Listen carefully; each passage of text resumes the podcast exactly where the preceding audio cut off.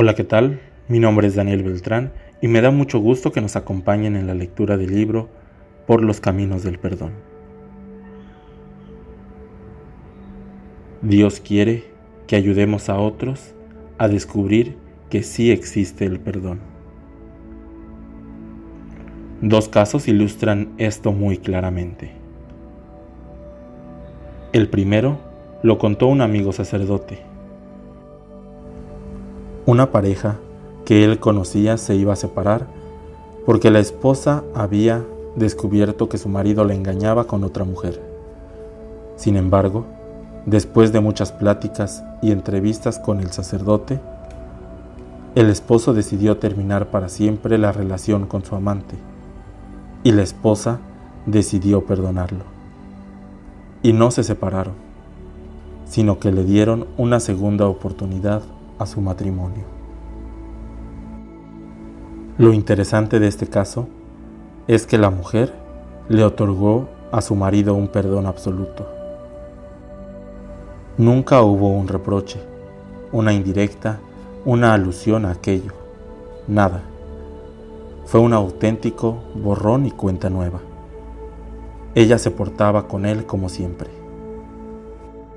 Eso desconcertó al marido por completo al principio estaba en guardia, esperando algún tipo de escenita, pero se quedó esperando. Y poco a poco se fue convenciendo de la sinceridad y grandeza del perdón que le otorgó su mujer. Y entonces un día le confesó al sacerdote, yo no era muy creyente, padre, pero fíjese que el perdón que me dio mi mujer me ha hecho creyente porque pienso que si ella, que no es por hablar mal, pero tiene sus defectos, es capaz de amar así y de perdonar así, ¿cómo serán de infinitos el amor y el perdón de Dios? El segundo, tomado de la vida real, fue presentado en la película La Misión, de la que aclaro que no recomiendo más que esa escena. Un grupo de jesuitas establece una misión en la selva entre Argentina, Paraguay y Brasil, allá por el año 1750. Se dedican a ayudar a los indígenas guaraníes y se enfrentan muchas dificultades, pues la misión está en lo alto de una montaña, aislada por unas cascadas impresionantes, lejos de toda civilización y demasiado expuesta a las incursiones de un mercenario que se dedica a perseguir y a cazar indígenas para llevárselos a vender a la ciudad. Por ejemplo, se nos muestra que un grupo de indígenas que caminaba por la selva cae de pronto en una trampa que es una gran bolsa de red, de la que les es imposible liberarse. Los que quedan libres corren para salvarse, pero son perseguidos y balaceados por el mercenario. Se ve el rostro tenso, impotente, de un misionero jesuita que contempla la desgarradora escena. En contraste, el rostro burlón, satisfecho, prepotente del mercenario, que lleva a los indígenas que cazó presos, humillados, montados de espaldas en los caballos, o amarrados del cuello y arrastrados sin consideración, como arrastradas quedaron sus esperanzas e ilusiones. Adiós planes de trabajar en su tierra, de aprender un oficio, de ver crecer a su familia. Son exhibidos como ganado, revisados y adquiridos por los hombres ricos de la región. Por otra parte, nos enteramos de que el mercenario ama a una mujer que no le corresponde porque está enamorada del hermano de él. Un día, el mercenario los encuentra juntos y ciego de celos, pelea con su hermano y lo mata. Lo conmociona ver a su hermano muerto a sus pies y a la mujer que ama llorando a, gritos.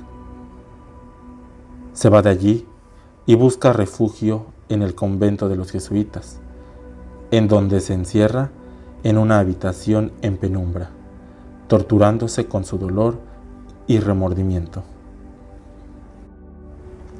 Entonces se ve que el misionero jesuita llega al convento, le cuentan lo sucedido al mercenario y le dice que lleva seis meses ahí encerrado, sin querer ver a nadie, casi sin comer ni beber. Le piden que hable con él. El misionero entra a verlo. Le dice que sabe que mató a su hermano y que como fue en un duelo, la ley no puede hacerle nada. El mercenario hubiera querido ser castigado para expiar de alguna manera su delito. Entonces le pregunta si está arrepentido. El mercenario contesta que ya no importa porque para él todo acabó. El misionero le dice que no todo está acabado, que todavía hay una salida, que si con la libertad que Dios le dio escogió el crimen, ahora tiene la libertad de escoger la penitencia. El otro responde que para él no hay ya redención, porque no hay penitencia suficientemente grande para su pecado. El misionero le dice que sí la hay y lo reta a acompañarlo a la misión. La siguiente escena nos muestra al misionero junto con el grupo de jesuitas de camino a la misión. Entre ellos va el mercenario, que se colgó al cuello un costal en el que metió su espada, su escudo, su casco, cosas que representan no solo su vida de violencia, sino el terrible sufrimiento de culpa sin remedio que viene arrastrando. Esa carga le dificulta el camino a través de la selva, lo hace atorarse con todo, resbalar, caer, pero el mercenario sigue adelante, empecinado, como queriendo padecer para pagar todo lo que ha hecho. Y aunque se ve que por las noches reza con los demás, en su incipiente relación con Dios no se ha permitido descubrir la gratitud de la misericordia del Padre Celestial. Conforme pasan los días, los otros jesuitas se desesperan de verlo cargar con ese lastre imposible. Le dicen al misionero que creen que deberían liberarlo, pero éste responde que hasta que ese hombre no lo crea también, nadie puede hacerlo. Y así es, en efecto. Al día siguiente, en una cuesta particularmente difícil, uno de los jesuitas le corta la cuerda del fardo, que rueda cuesta abajo. Pero el mercenario se regresa y se lo vuelve a amarrar. Y sigue y sigue, agobiado pero empeñado en no rendirse. Y cada vez que cae, se levanta, a veces por sí mismo, a veces ayudado por el misionero que arriesga incluso su vida jalándolo y sosteniéndolo cuando la subida se vuelve empinada y todos penden de una sola cuerda. Una bella imagen de la iglesia que nos acepta como somos, con todo y las cargas que venimos arrastrando, y busca siempre ayudarnos aunque ello implique para ella un riesgo. Por fin, logran alcanzar la meseta en la cima de la montaña, donde está la misión. Los primeros en llegar son los jesuitas, y los indígenas los reciben con gran alegría. El mercenario Viene retrasado a causa del peso que arrastra. Cuando por fin logra subir, queda exhausto, a cuatro manos, sin poder avanzar más. Unos niños lo ven asustados y van corriendo a avisar a los adultos. Todos lo reconocen. Es aquel que asesinó a sus familiares y amigos, Es aquel que los despojó de sus esperanzas y de su dignidad. Es aquel, y ahora está ahí, caído, enfrente de ellos, vulnerable, indefenso. Esta es la oportunidad de la venganza. Un indígena toma un cuchillo y se dirige resueltamente hacia él. Lo agarra por el cabello y le grita quién sabe cuántas cosas en lengua guaraní. Y justo cuando uno piensa que se dispone a degollarlo, hace lo más inesperado. Corta de un tajo la cuerda del fardo y empuja la cuerda, este hasta desembarrancarlo.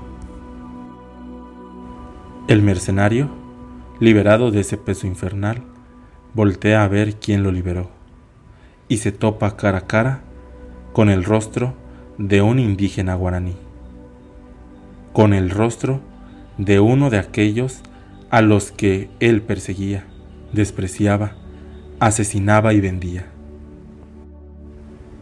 Mire el rostro de uno de aquellos que, a pesar de lo que ha hecho, ahora le devuelve bien por mal.